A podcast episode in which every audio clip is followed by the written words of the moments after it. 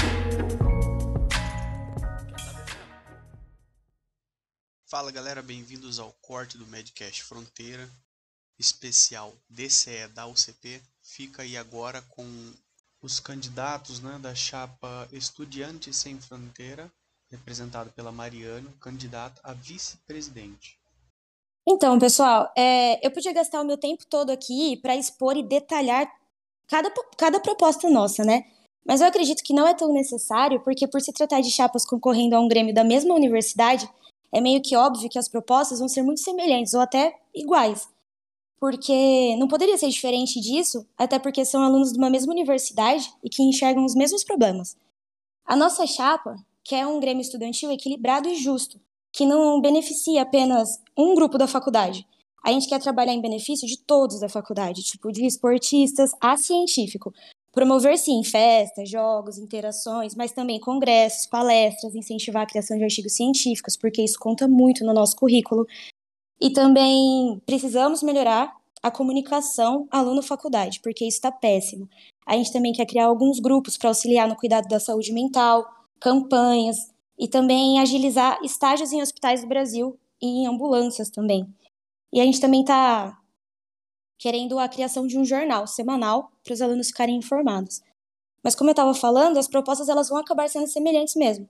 E eu acredito que todas as chapas são muito boas e todas as chapas querem coisas boas para os alunos. Não acho que tem uma chapa melhor ou uma chapa pior. Mas eu acho que os alunos também têm que colocar numa balança qual chapa eles acham que vai conseguir cumprir com as suas promessas, porque a gente sabe que não é fácil lidar com a faculdade, não é fácil lidar com a direção da faculdade. E a nossa chapa foi formada não por amizade ou afinidade, e a gente e sim escolhendo pessoas que têm um legado na faculdade, que têm vontade de mudança. É, do nosso presidente até os nossos suplentes, a gente tem pessoas em semestres avançados com qualificações e que são envolvidos em diversas é, atividades da faculdade. É, juntando todo mundo, a gente tem o apoio de 11 ligas universitárias e também da bateria Demolidor e do coordenador de base das Team Leaders e de alguns doutores. A gente também conseguiu apoio, como por exemplo a doutora Diana Rios, a doutora Adriele, a doutora Talita, a própria Elizabeth.